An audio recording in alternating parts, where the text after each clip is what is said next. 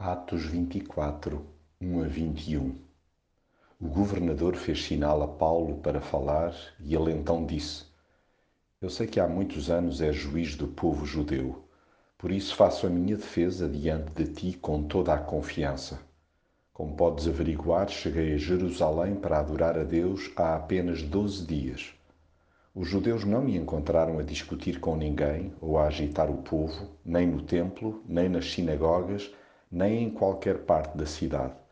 Eles não têm provas para nenhuma das acusações que agora trazem contra mim. Há uma coisa que eu reconheço: é que sirvo o Deus dos meus antepassados de acordo com o novo caminho. Por isso, procuro ter sempre a minha consciência limpa diante de Deus e dos homens.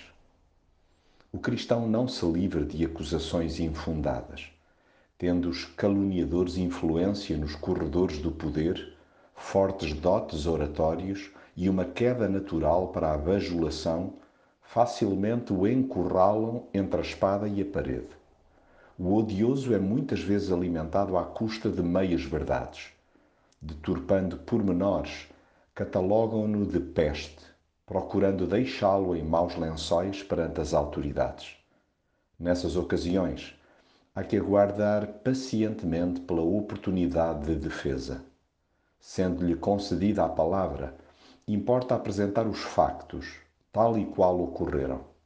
Ao relatar cada passo dado e as respectivas motivações, vem ao de cima a nobreza dos atos em que tem estado envolvido.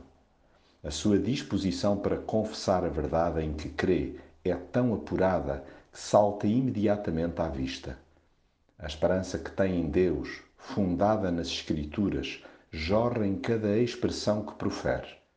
A ressurreição é a mola da sua existência e dá-o a saber sem rodeios. Por isso, procuro sempre ter uma consciência sem ofensa diante de Deus e dos homens.